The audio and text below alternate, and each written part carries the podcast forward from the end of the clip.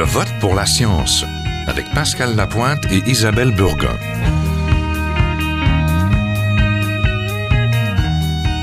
Cette semaine, qui surveille les surveillants? Bonjour Isabelle. Bonjour Pascal. Alors, grâce à Edward Snowden, le fameux lanceur d'alerte, on sait maintenant que le gouvernement a en théorie la possibilité de lire tous nos courriels, tous nos messages Facebook, Google, Yahoo et tout le reste. Même s'il n'écoute pas les conversations téléphoniques, il peut savoir qui a appelé qui, à quelle heure et pendant combien de temps et combien de fois.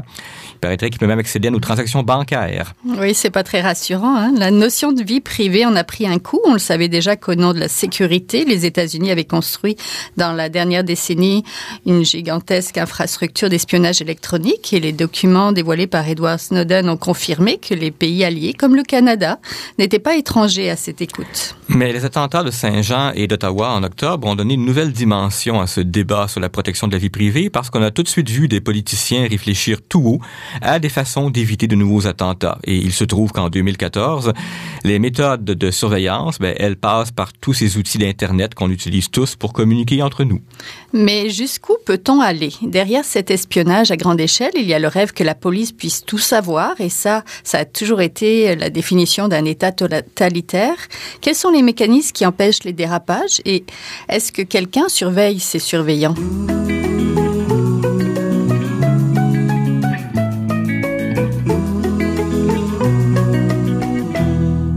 Premier invité, Vincent Gautret, professeur à la faculté de droit de l'Université de Montréal, titulaire de la chaire en droit de la sécurité et affaires électroniques. Bonjour, Monsieur Gautret. Oui, bonjour, Monsieur Lapointe. Alors, M. Gautret, avant d'aller dans les généralités, commençons par un petit quelque chose de spécifique, parce que dans cet immense espionnage à grande échelle que la dernière année nous a révélé, si on voulait imaginer des scénarios de dérapage, on aurait l'embarras du choix. Par exemple, après les attentats de Saint-Jean et d'Ottawa, on a eu droit à des allusions de la part du ministre fédéral Peter McKay à une volonté d'interdire ce qu'il a appelé la glorification du terrorisme. Je veux savoir comment un professeur de droit réagit à une expression comme celle-là. Est-ce que juridiquement on peut définir de telles choses? Savez, le droit, c'est euh, c'est un processus de, de, regard en arrière. Donc on a, on a toujours peur des réactions à chaud. Euh, c'est exactement le contraire de ces réactions à chaud que le droit euh, veut proposer. Donc avec des lois qui sont pérennes, euh, qui sont sur des bases constitutionnelles qui ont mis des, des siècles à être maturées. Donc évidemment, euh, les réactions à chaud, les commentaires à chaud, les projets de loi à chaud, on est toujours euh, très euh, très suspicieux et on est très suspicieux, je dirais, d'une tendance assez assez assez policière ou qui vise à assurer parfois un peu plus de un peu plus de, de souplesse dans l'application des principes constitutionnels. Dans le même esprit, certains reportages depuis les attentats qui ont beaucoup noté combien la définition du mot terroriste semble en fait désigner un musulman. Ce qui fait penser à ça, c'est qu'aux États-Unis, on a eu énormément d'exemples dans les dernières années de tueurs fous dans des écoles, par exemple, qui prétendaient agir au nom d'une cause politique, mais qui ont jamais été qualifiés de terroristes. Alors, puisqu'on va parler avec vous de, de risque de dérapage, de scénario de dérapage, est-ce que la surveillance accrue dont on parle ici ne pourrait pas facilement devenir en fait du profilage? Oh, mais vous savez, je pense qu'on peut euh, assez facilement dire que ce profilage se, se fait euh, se fait déjà. Euh, c'est tellement facile, les données sont tellement disponibles qu'à bien des égards, il y a une tendance de la part des détenteurs de ce grosse banque de données là ben, d'en user euh, et de coupler euh, de coupler les données donc à bien des égards le droit est là pour rendre je dirais ces procédés moins efficaces c'est assez étrange de le dire mais la protection des libertés fondamentales passe par une mise, euh, une restriction de l'efficacité que le profilage autorise désormais avec, avec les données disponibles.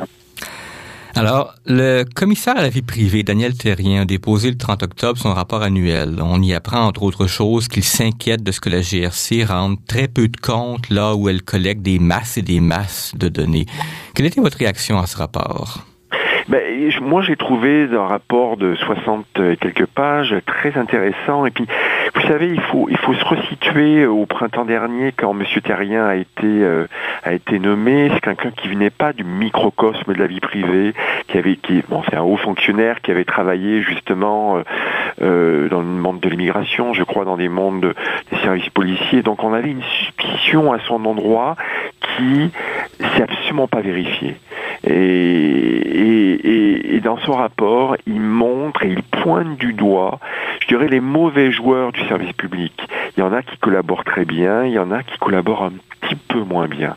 Donc je pense déjà ce rapport va dans, je dirais, dans la lignée de ce que le commissariat des privés a toujours fait, c'est-à-dire ce, ce rôle de chien de garde des activités euh, privées, mais également euh, euh, fédérales.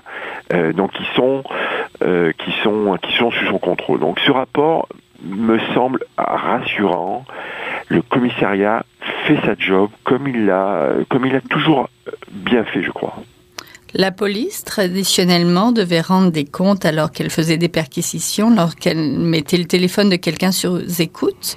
Mais ça, c'était avant qu'elle ait accès à ces immenses bases de données. Est-ce que les mécanismes de reddition de comptes, dont le rêve du commissaire de la vie privée, sont adaptés à la réalité de 2014 alors, votre question est, est, est intéressante parce que dans ce rapport, l'acteur qu'on pointe du doigt, euh, du doigt, pardon, pointe du droit, c'est euh, qu'on pointe du doigt, euh, est justement la GRC. On considère que la GRC est peut-être, même s'il y a quelques éléments plus encourageants, mais la GRC est peut-être l'acteur dont il est le plus difficile d'évaluer comment la vie privée est assurée.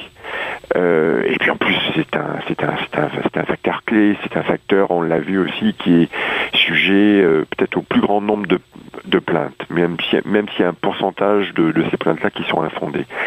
Euh, donc, euh, à plusieurs reprises, ce rapport cible la GRC en disant on n'est pas capable d'évaluer ce que vous faites. On n'est pas capable d'avoir un relevé euh, des demandes euh, d'informations sans mandat. Et, c'est euh, d'autant plus troublant que généralement les données sont très sensibles, mais aussi que d'autres acteurs le font. Euh, parmi les bons, euh, les bons, euh, les bons élèves, je dirais, vous avez l'agence du revenu qui elle a fait des changements assez importants dans, sa manière d'utiliser les personnes. Donc, ce rapport n'est pas un rapport bonbon, n'est pas un rapport où tout est rose et cible notamment auprès des services policiers, je dirais, les acteurs qui devraient en faire davantage. Il y, a, quand même des lueurs d'espoir parce qu'il y a eu des changements qui ont été opérés dans les derniers mois et on, on, évoque aussi qu'en dans, le rapport de l'an prochain, euh, il y aurait sans doute un peu plus de un peu plus de transparence. Vous parlez de bons acteurs et de mauvais acteurs. À part la GRC, quels sont les autres mauvais acteurs? Oh, c'est difficile de faire. Euh, euh, écoutez, il y a à peu près une quarantaine d'agences euh, distinctes qui sont euh, qui sont évoquées. Il y a il y a les travaux, enfin les les actions des services frontaliers aussi qui sont mmh, qui sont sans, sans forcément être pointés du doigt mais on, on montre qu'il y a eu une collaboration une, euh, qui a été faite entre entre le commissaire à la vie privée et, et ces services là euh, d'une manière générale je dirais on surveille et on sait, en fait, le commissariat sait qu'il faut surveiller les surveillants. Donc on parle des services frontaliers, on parle des services policiers, on parle des services un peu d'immigration. Enfin, tous les services qui, qui sont assez proches, je dirais, euh, de, de la sécurité publique, de la sécurité nationale. Est-ce que les révélations d'Edward Snowden ont quelque chose à voir dans ces changements dont vous parlez ou si c'était une évolution qui était déjà dans, dans la machine? Oh, clairement. Clairement, je dirais c'est c'est la star du rapport. On évoque son nom à plusieurs reprises. On évoque euh, on évoque que, que, le monde a changé. Euh, que que l'on est au courant maintenant, je dirais, d'une capacité, je dirais, de surveillance à, à, grande échelle. Donc, je dirais, ce, je dirais, Snowden a, a, quand même, c'est du pain béni pour pour les, pour les commissaires à la vie privée. c'est le moyen de prouver, encore une fois selon des propos qui n'ont jamais été vraiment démentis, c'est le moyen de prouver que cette surveillance de masse peut se faire. Donc, je dirais, il y a beaucoup de fantasmes, il y a beaucoup de fantasmes de peur reliés euh, maintenant aux technologies, mais mais avec Snowden, on se rend compte que mais ces craintes ne sont pas totalement euh, euh, totalement fausses. Il y a tout de même une réalité à souligner peut-être pour le profane, c'est qu'une chose qui est ressortie beaucoup des révélations Snowden depuis l'année dernière, c'est que le gouvernement canadien peut toujours dire qu'il ne collecte pas d'infos sur ses, citoyens parce que souvent il les fait collecter ou les reçoit par d'autres pays comme les États-Unis ou la Grande-Bretagne. Est-ce que c'est souligné ça dans, dans, les dans les craintes euh, ou dans les espoirs dont vous parlez? Au meilleur de ma connaissance, euh, euh, non, je dirais, ce rapport parle vraiment de la loi sur protection des relations personnelles. Donc c'est vraiment euh, une loi très très basée sur le cas canadien. donc c'est pas c'est pas un élément qui rentre forcément en ligne de compte, mais malgré tout c'est une donnée qui qui est en fait qui est considéré dans le projet C44, euh, euh, le projet donc qui est sorti le lendemain, bon qui était déjà dans les boîtes. Euh, ce projet C44 vise notamment à faciliter les mesures de de surveillance à l'extérieur du pays. Euh, donc c'est une euh, une composante effectivement euh, qui qui est évoquée dans le rapport. On parle du groupe des cinq, du groupe des cinq, c'est-à-dire États-Unis, Australie, Nouvelle-Zélande, Canada et j'en oublie un qui qui qui échangent assez assez facilement leurs données. Mais je dirais c'est un point qui est noté, c'est un point qui n'est pas vraiment évalué. Qu'est-ce qui a changé depuis la dernière fois, depuis le printemps, de manière législative? Alors, il y a, une donne euh, qui est importante de noter, et, là encore qui est euh, euh, identifiée à plusieurs reprises dans ce rapport-là, c'est qu'en juin dernier, il y a eu une décision de la Cour suprême, en l'arrêt Spencer, où il s'agissait d'un cas en fait terrible de de, de, de, pédopornographie. Alors même si on a autorisé la mise en preuve, la Cour suprême euh, établit un standard euh, pour euh, la mise en preuve de données sans mandat. Et on veut réduire ces hypothèses-là. On veut s'assurer que les principes fondamentaux qui ont été établis depuis des, depuis des décennies soient respectés dans le monde des technologies comme ailleurs.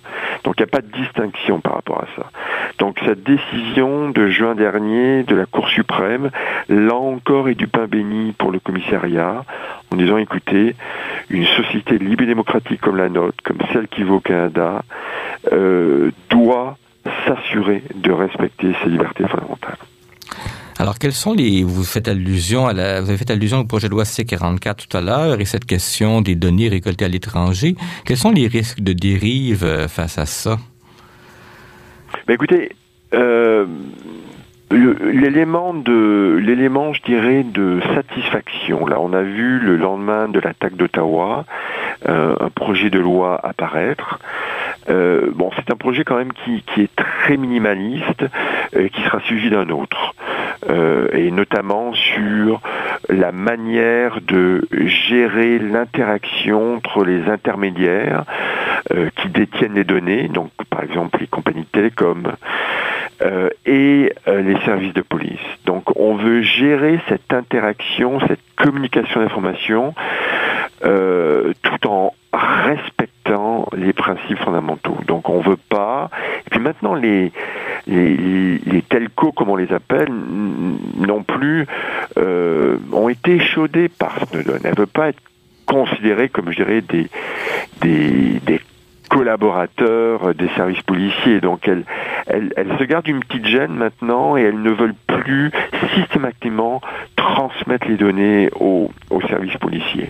Donc ce projet de loi donc on a eu ce projet de loi qui est sorti le lendemain euh, de l'attaque d'Ottawa. Il y en a un autre euh, qui va attendre, euh, enfin, qui va sortir bientôt, qui va être précisé bientôt. Et ça, c'est une bonne nouvelle. On a conscience maintenant, avec ce rapport à la vie privée, avec cette décision de la Cour suprême, qu'on ne peut pas faire ça n'importe comment. Donc, on va évaluer ce projet-là. On va le s'assurer qu'il respecte ses principes fondamentaux. En tout cas, on peut l'espérer. Mais disons que ce, ce délai supplémentaire montre que c'est une préoccupation maintenant euh, auprès, euh, auprès du gouvernement. Vincent Gautret est professeur à la faculté de droit de l'Université de Montréal et titulaire de la chaire en droit de la sécurité et des affaires électroniques. Merci, M. Gautret. Toujours un plaisir. Bonne journée.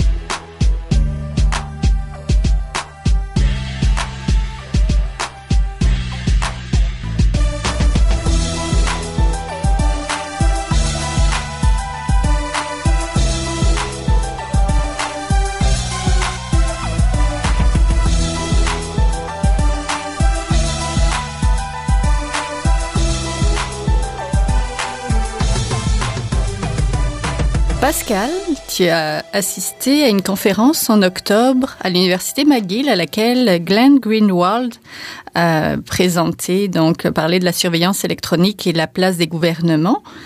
Euh, qui est Glenn Greenwald d'abord? Alors Glenn Greenwald, c'est un, tout un personnage. D'abord, c'est lui le journaliste qui est derrière les premières révélations d'Edward Snowden en, en, au printemps 2013.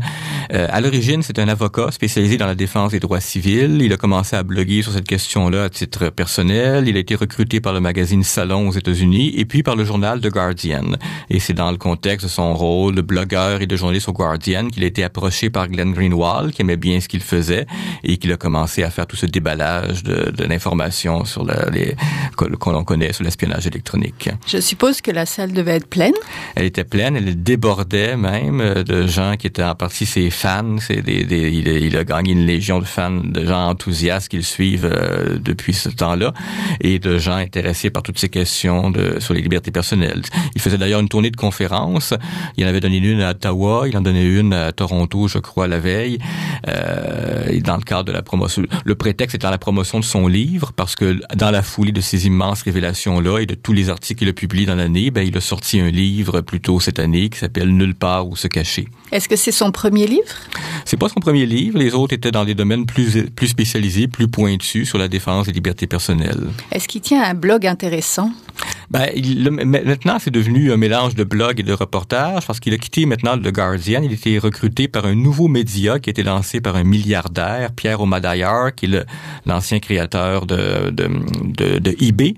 Et donc, c'est un média qui est voué aux journalistes d'enquête et plus particulièrement à, la surveillance électronique et toutes ces choses-là. Donc, c'est presque un média où, dont une rubrique a été créée sur mesure pour Glenn Greenwald. Pour ceux qui l'auraient pas, qui le suivraient pas, on le donnera sur notre euh, page euh, de l'émission. Qu'est-ce qui s'est dit lors de cette conférence-là? Beaucoup de choses sur ce qui s'est passé à partir du moment où Snowden l'a approché et les conséquences que ça a eu. Donc, c'était une conférence sur la protection des libertés personnelles, mais orientée suivant ce qu'on pourrait appeler l'affaire Snowden maintenant. C'était, c'est probablement, je soupçonne, la même conférence qui donne un peu partout parce qu'il a parlé pendant une heure sans la moindre note. Mais il y avait une chose intéressante, c'était, il y a une dimension canadienne, à savoir quel est euh, l'aspect canadien de ces surveillances Quel rôle le gouvernement canadien joue? Et il se trouve que sa conférence était juste après, une semaine après les attentats de Saint-Jean et d'Ottawa. Et Glenn Greenwald avait publié au lendemain des attentats de Saint-Jean un article dans son journal, dans The Intercept, dans lequel il disait, ben, il faut peut-être pas s'étonner dans le contexte international actuel que le Canada soit aussi une cible alors que le Canada, lui aussi, participe à la coalition internationale qui fait des bombardements en Syrie et ailleurs. Et donc, c'est un message que déplut parce que comme son euh, article est paru presque en même temps que les attentats d'Ottawa, les gens, certaines personnes mal intentionnées ont cru que c'était comme une caution des attentats. Alors, sa conférence, donc, avait un prétexte en or pour avoir un angle canadien. Et pour attirer du monde aussi. Est-ce que la surveillance électronique au Canada, c'est pire qu'avant? Qu'est-ce qu'il en disait? C'est, c'est pire qu'avant partout, en fait. Et c'est ça son message essentiel. C'est que les, les gouvernements ont, sont, ont la capacité technologique de mettre, faire la main basse sur des milliards et des milliards de données en continu sur tout le monde et il n'y a pas pour ainsi dire, de mécanismes de surveillance. Ça, la technologie a évolué très vite pour ce qui est de la capacité des gouvernements à ramasser ces données-là, mais les mécanismes de surveillance, les mécanismes pour surveiller les surveillants, si on peut dire, mm-hmm. n'ont pas suivi. OK. Est-ce que il y a pointé au point de, des agences gouvernementales comme la GRC, par exemple, est-ce qu'ils pointaient des choses problématiques? Pas problématiques, mais les, agences gouvernementales comme la GRC ou bien les services de renseignement canadiens ben, sont dans le même bain que les services de renseignement américains parce qu'on fait partie, le Canada, avec les États-Unis, euh, M. Gautret faisait allusion à ça tout à l'heure, un groupe des cinq, cinq pays qui partagent de l'information, qui, qui sont des alliés très, très proches. En comparaison, les États-Unis, les services secrets américains sont toujours un peu méfiants de la France ou de l'Allemagne, mais ils partagent tout avec la Grande-Bretagne, le Canada, l'Australie. Donc, on fait partie d'un grand ensemble qui récolte ces masses de données. Tu voulais nous parler aussi d'une anecdote. Il a demandé aux gens leur code Facebook? Ben, c'est que dans toute cette histoire, les gens qui défendent le droit des gouvernements à collecter ces informations-là, euh, les gens qui le défendent vont toujours dire, mais pourquoi on s'énerve? Moi, je n'ai rien à cacher, donc c'est pas grave si le gouvernement lit mes courriels. Alors la réponse que Greenwald donne à chaque fois que quelqu'un lui envoie cette réponse-là, c'est ben très bien, donnez-moi vos mots de passe Facebook, Gmail et tout, puis je vais aller lire ça. Et évidemment, comme il dit à blague, jamais personne n'a accepté de lui donner tous ses mots de passe. Évidemment. Quels sont les procédés législatifs pour s'en prévenir dont il a parlé? Il n'est pas allé jusque là. C'est parce que c'est ça, c'est propre à chaque pays, mais le point commun, c'est la, question de la surveillance. Euh, les, les organismes, les services secrets, les agences qui font cette collecte d'informations-là, comme la GRC, la façon dont elles doivent rendre des comptes n'est jamais très claire. Euh, il y a aux États-Unis une cour qui accorde le droit d'écouter, mais ce sont des jugements secrets, et ça fait partie d'ailleurs des révélations Snowden, cette montagne de jugements-là dont on n'entend jamais parler. Donc, le problème est au niveau de la reddition de comptes, tout simplement. Il faudrait qu'il y ait des mécanismes de surveillance euh, transparents pour que quelqu'un puisse être capable de dire est-ce que c'est légitime d'écouter tout ça? Mais au Canada, on n'est pas meilleur là-dedans? Euh, pas, apparemment non. On est vraiment au, en tous les pays, tout le groupe des cinq est en train d'apprendre au fur et à mesure comment comment se débrouiller avec ce, cette, ces nouvelles technologies. Toi et moi et les gens qui nous écoutent, comment on peut justement éviter cette surveillance-là? Est-ce qu'il y a des moyens concrets? Est-ce que justement aller peut-être moins sur Facebook et sur les médias, mais C'est certain que Facebook est très problématique. Il y a par ailleurs des choses avec le courriel, ce qu'ils appellent des clés PGP, qui sont des mécanismes très faciles à installer dans, son ordinateur pour encoder les courriels, pour que les, les courriels donc soient euh, impossibles à lire, sauf par quelqu'un à qui tu aurais donné ton code PGP. Au-delà de ça, il y a des mécanismes plus euh, avancés, mais là qui sont vraiment du ressort des nerds, des geeks, de ceux qui s'y connaissent, qui sont pas à la portée du premier venu. Alors, j'ai l'impression que les mécanismes que recommandent les Glenn Greenwald et les Edward Snowden de ce monde, c'est beaucoup des mécanismes de vigilance, euh, que les gens se tiennent informés sur ce que leur gouvernement fait pour être capable de faire de la pression, pour être capable de faire un peu de lobbying politique ou d'appuyer les gens qui ont la capacité de faire ce lobbying ou de développer des technologies de, de surveillance. Qu'est-ce que tu en retires de cette conférence-là? Ben, c'est, je, je, suis, je suis beaucoup Glenn Greenwald depuis l'année dernière, donc euh, j'en ai, j'ai pas appris du neuf. C'était agréable de le voir en personne. Ce que j'en retire, c'est qu'il y a un grand intérêt de la part des gens, parce que la salle était remplie avant l'ouverture. C'était, c'était sur, euh, c'était, c'était gratuit. C'était sur euh, premier arrivé, premier servi. Et une 20 minutes avant l'ouverture de la conférence, la salle était bondée. Donc, j'en retiens qu'il y a un réel intérêt. Il y a beaucoup de gens qui ont découvert à leur grand désarroi à quel point euh, cette surveillance est omniprésente et qui sont intéressants à savoir plus et à savoir comment on peut réagir à ça. Est-ce qu'on aurait un Greenwald euh, québécois ou canadien? Euh, je crois pas. Il est encore assez unique, Glenn Greenwald. L'autre possibilité, c'est qu'il y ait d'autres Edward Snowden. Ça, il semblerait, d'après les dernières lectures qu'on a pu faire dans le, le, magazine Intercept, celui dont je parlais tantôt, Greenwald travaille, il semblerait qu'il y ait d'autres personnes, d'autres, euh, d'autres lanceurs d'alerte qui soient en train de couler de l'information, mais on n'en sait pas plus c'est pas si étonnant quand on pense que cette infrastructure qu'ont créée les États-Unis est gigantesque, elle emploie des tas de gens, donc la loi de la moyenne fait qu'il y a d'autres personnes qui sont peut-être scandalisées. Mais d'autres, Glenn Greenwald, qui sont allés aussi loin que lui, euh, il y en a ici et là, mais il n'y en en a pas au Canada ni au Québec. Donc, on va pousser Pascal à devenir notre Glenn Greenwald à nous.